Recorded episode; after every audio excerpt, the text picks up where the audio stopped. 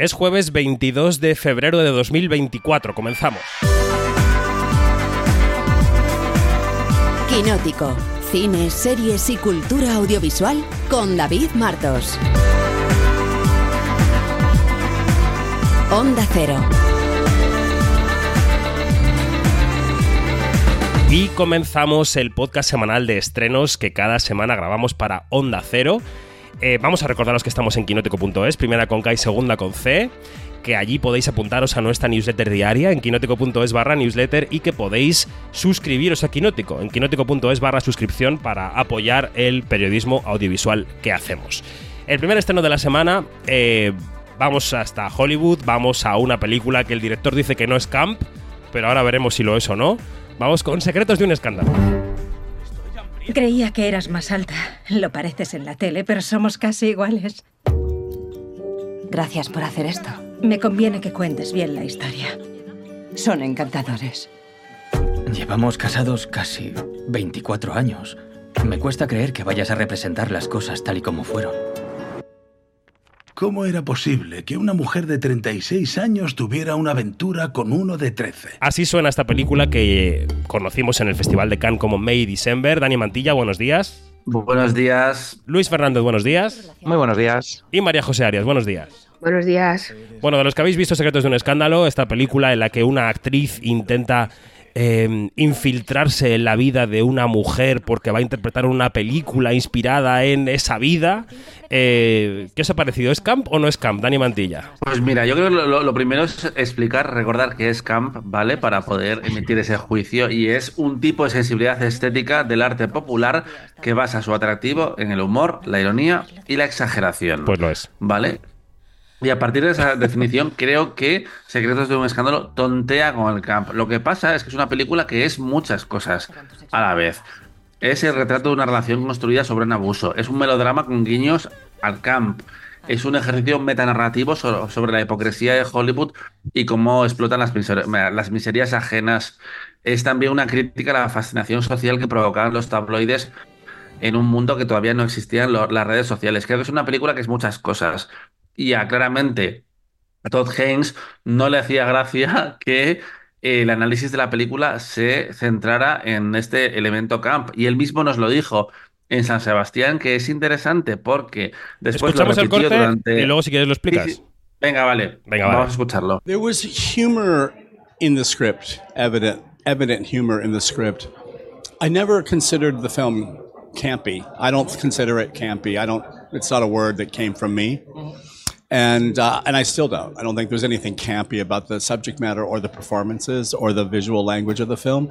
The music plays Yeah. a very strong role in the film, but it's only in that one sting moment with a zoom shot and a sting of music that I think people like latch onto that. Because the, the, the music throughout the film, it comes from the film The Go Between, Joseph Losey's film, uh, Michelle Legrand's score for that film. It camp is not a way of describing that music. The music is astonishing and strong, but uh, but I but I like. Of course, I'm interested in camp. I love camp. It's a way of it's a way that the, there's a distance between the viewer and what they're looking at, and a way that you have to interpret it. And in that regard, I think that's what people are trying to describe. Cuéntanos, Dani. No, decía que, que es interesante porque nosotros hablamos con él a primeros de.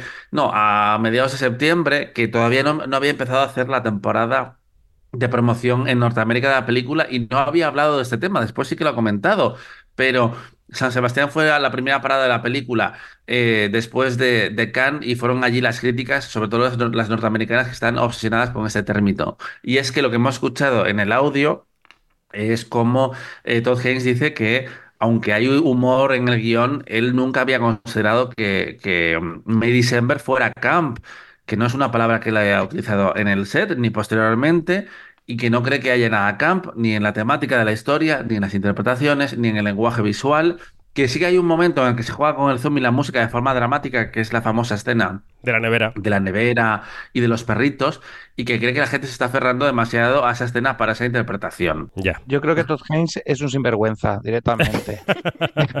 Cariño, abraza tu material, celébralo. Eh, si, si Secretos de un escándalo no es camp, es directamente una horterada.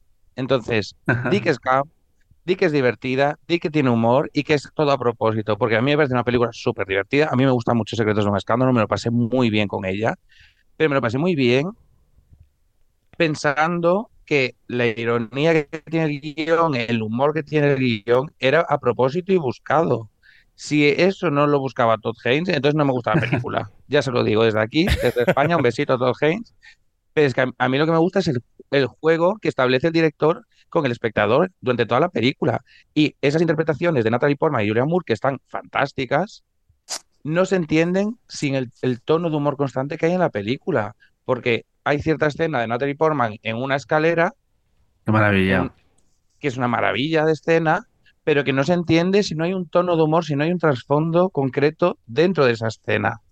Y, claro. y esto pasa durante toda la película. En la de los perritos es mucho más evidente, pero hay un, subte un subtexto cómico eh, constante en los 113 minutos que dura la película. Entonces, que a mí Todd Haynes no me venda la burra.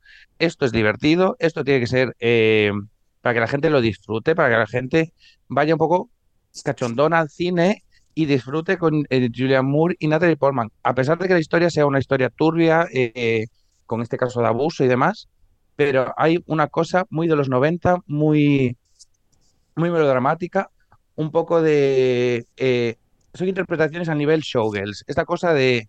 Vamos a llevarlo al extremo completamente. Esa mm. escena eh, de Julian Moore y, y, Natalie Portman ante el espejo, en el que sí. la, eh, la una sí, imita a la otra. Es divertidísima la película. A mí entonces no me puede decir que la gente se está agarrando a algo que no es. La, a lo mejor no era lo que tenía él pensado, pero la película sale divertida, sale con humor y eso es lo que la hace grande. Creo que se, se alejan muchos productos de Hollywood que tenemos actualmente gracias a esa capa de humor que tiene la película. Bueno, pues el primer estreno de la semana es este May December, que aquí veremos como Secretos de un Escándalo. Vamos con Desconocidos de Andrew Haig, que en España pudimos ver en la Seminci y que suena así. Siempre me he sentido un extraño en mi familia. Siempre tenías miedo de algo. Y siempre intentabas huir, ¿recuerdas? Siento no haber entrado en tu cuarto cuando llorabas. Es curioso, no hace falta mucho. Para poder volver a sentirte como antes. Como en Seminci ya hablamos mucho de ella, algunos la lloraron mucho, algunos de los que están presentes en este podcast. Voy a empezar con Mariajo, que es la frialdad, que es eh, la elegancia, que es la inteligencia y la finura. Para ver qué le ha parecido Desconocidos. María, dale. Oye, me, las, me, has descrito así que ahora ya no sé cómo decir algo y sonar inteligente. Solo quiero que me des la razón.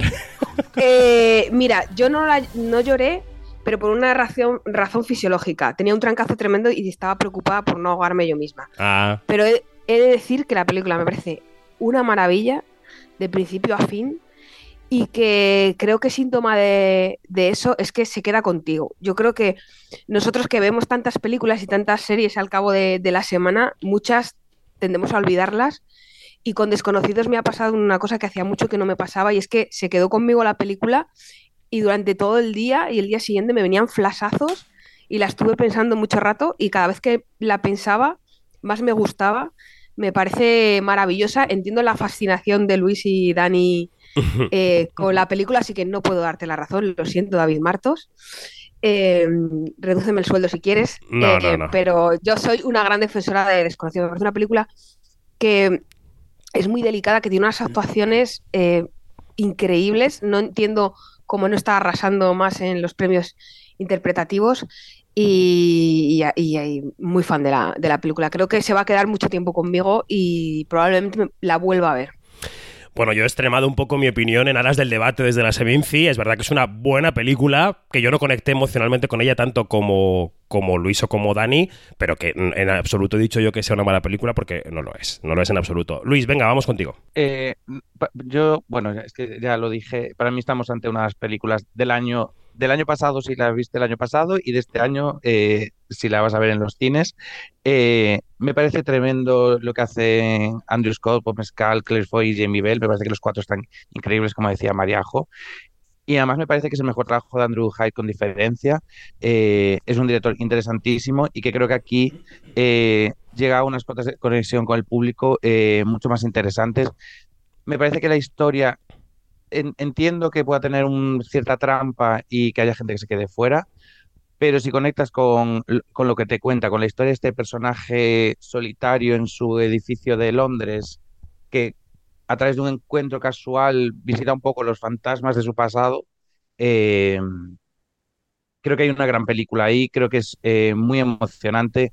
Em, me parece que eh, puede llegar a ser incluso un poco hortera, incluso en el, en el uso de, la música, pero me parece que es algo buscado, es algo intencionado. Y yo, mira, a mí una buena canción ochentera y un par de maricones llorando, yo estoy dentrísimo. y esos, y esos jerseys, por favor.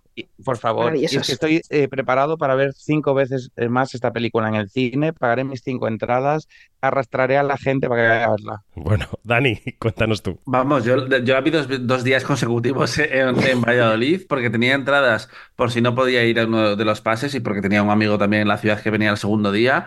Em, y me fui a verla las dos veces, la lloré las dos veces. La primera me impactó Aún más creo que es un trabajo impresionante para, para Andrew Hay, porque coge una, una, novela japonesa que ya había sido llevada al cine hace 35 años y lo lleva a sus experiencias como hombre gay de mediana edad que de repente mira al pasado y empieza a tener una serie de conversaciones consigo mismo y con los padres que ya no están, porque sus padres murieron cuando él tenía su edad. Esto es premisa de la película, no, no es spoiler. Y la película es ante todo una catarsis, como él decía en esta entrevista que escuchamos ahora, y que se puede leer esta semana en, en. Yeah, definitely. I think a huge catharsis. I, I felt like I got to say things that I've never quite said and still won't say outside of the film. And that's sort of okay too.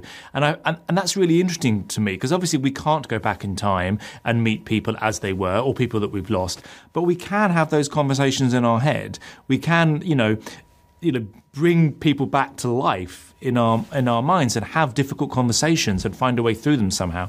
So there was definitely a catharsis to to to to, to writing, especially, and to making the project, and also to having the project out there in the world. That's almost been the biggest uh, joy is seeing how it's worked for people and seeing how they bring in themselves to the film and then often having conversations with me about their own lives. ¿Qué más te dijo la entrevista, Dani? Pues es que lo que viene a decir en este audio que escuchamos es que eh, hacer desconocidos le permitió tener conversaciones y decir cosas que nunca había dicho y que seguramente nunca volverá a decir fuera de la película y que está ok al respecto.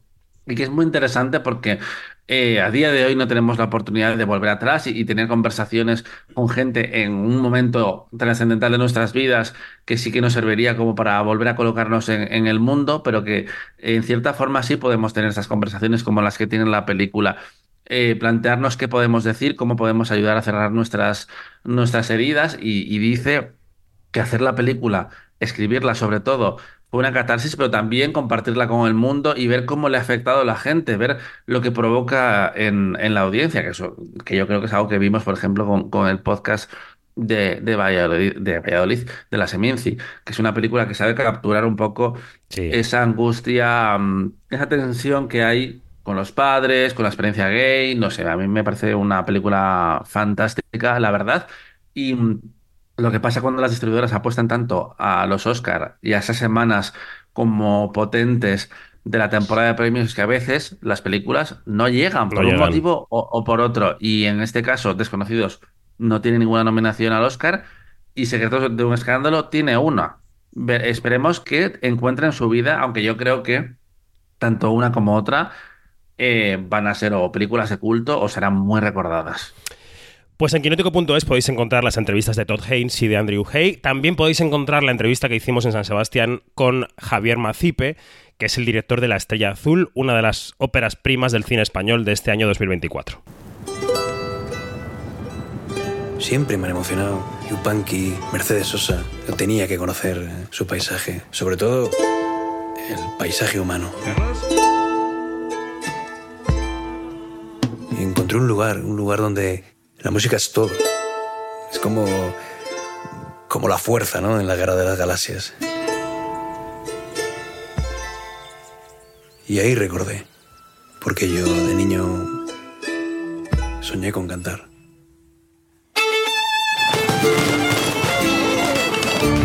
Suena la película que ha visto Dani, una película muy musical. Si quieres explicarnos, Dani, eh, un poquito de qué va la trama por encima y después nos cuentas qué te pareció. Vale, mira, Javier Macipe hace unos 10 años conoció a la madre de Mauricio Aznar, que era un, un rockero de Zaragoza de los años 90, de la época de Bumburi, y ella le pidió que hiciera eh, una película sobre la vida de su hijo, es una figura que yo desconocía antes de ver la película, y por eso me, lancé a ella cuando la vi antes de, de San Sebastián, y me sorprendió porque en el fondo es un biopic musical.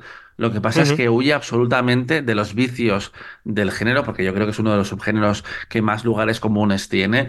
Y Javier Mací, Pepe, Pepe Lorente, que es el actor protagonista, y Mauricio Aznar, que es ese personaje, se funden de tal forma que sorprende mucho. Es una película que se toma su tiempo para contar las cosas, que es un debut sorprendentemente largo para, para una película española, porque dura casi dos horas y diez minutos, pero es que cuenta el viaje de ese rockero de Zaragoza por Latinoamérica buscando eh, su sonido, pero también buscándose a sí mismo. Y es la historia de alguien, de un artista que, que huye del éxito, que se da cuenta que el éxito personal, aunque tenga un precio que pagar, eh, no, no está de la mano necesariamente con el éxito profesional o, o, lo que históricamente hemos entendido como triunfar. Y es una película que tiene sus momentos divertidos, que tiene sus momentos tristes, sus momentos románticos. E-, es, no sé, a mí me parece muy sorprendente, muy madura para, para ser un debut y, creo que presenta eh, con Javier Macipe a, un director que hay que seguir de cerca. Los últimos años han sido de mujeres en los Goya y sorprendió cuando la productora Mod decidió que la película se estrenara en 2024 y que además no hiciera eh, estreno técnico para los Goya, porque seguramente 90% hubiera conseguido la nominación después de esa premier tan eh, popular en San Sebastián, donde, se llevó el premio del Jurado de la Juventud, que son muy estrictos y le pusieron un ocho y medio eh, a la película. Pero creo que han confiado en las opciones de la película, que a pesar de estrenarse en febrero, puede llegar a los Goya del año que viene. No hablemos de ese tema, que, que estamos todavía recuperándonos de los del año pasado y ya hemos presentado a los candidatos de este año pero es una película eh, especial.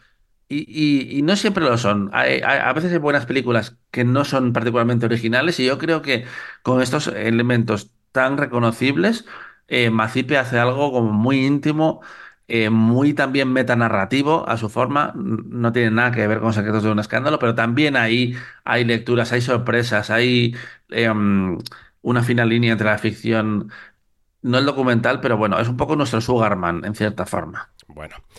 Pues nos queda una serie, nos queda una serie que llegó ayer a Apple TV Plus, que se llama Constelación y que suena así. I'm very happy to be back home. But things are different. I have a piano in my house. And I don't play the piano. Y Mariajo ha visto algo de esta serie y nos va a contar eh, quién está, de qué va y por qué tenemos que verla o no. Cuéntanos, Mariajo. Pues mira, es una del espacio, así que ya no necesito contar nada más. Eh, hay naves espaciales, eh, se notan los dineros de Apple en la producción, así que es muy bonita de ver. Pero bueno, más allá de eso, se trata de una serie que está protagonizada por Naomi Rapace y además está muy bien porque tiene a Jonathan Vance, le recordaréis por por Better Call Saul, que sé que, que echas de menos la serie, y luego para mí ha sido toda una alegría encontrarme con Bárbara Sukova, que es una actriz de Bremen, vecina de, de Janina, no sé si vivirá puerta con puerta, pero es vecina suya, y yo como fan de 12 monos, eh, me alegra mucho de verla.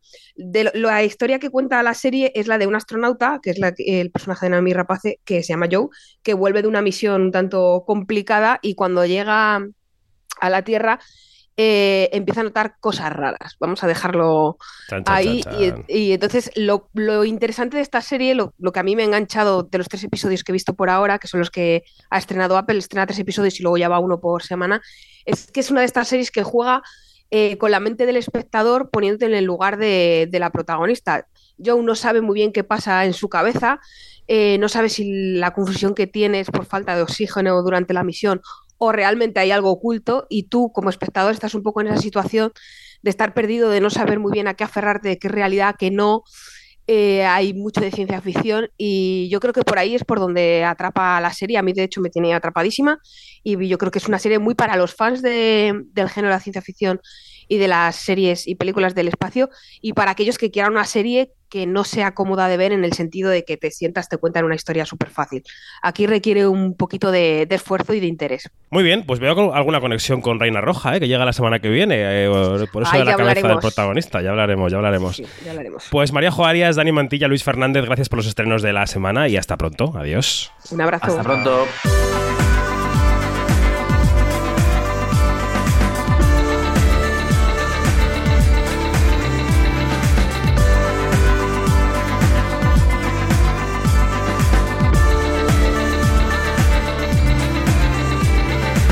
Todo, más información en quinótico.es, primera con K y segunda con C, y en nuestras redes sociales donde somos Quinótico. Adiós.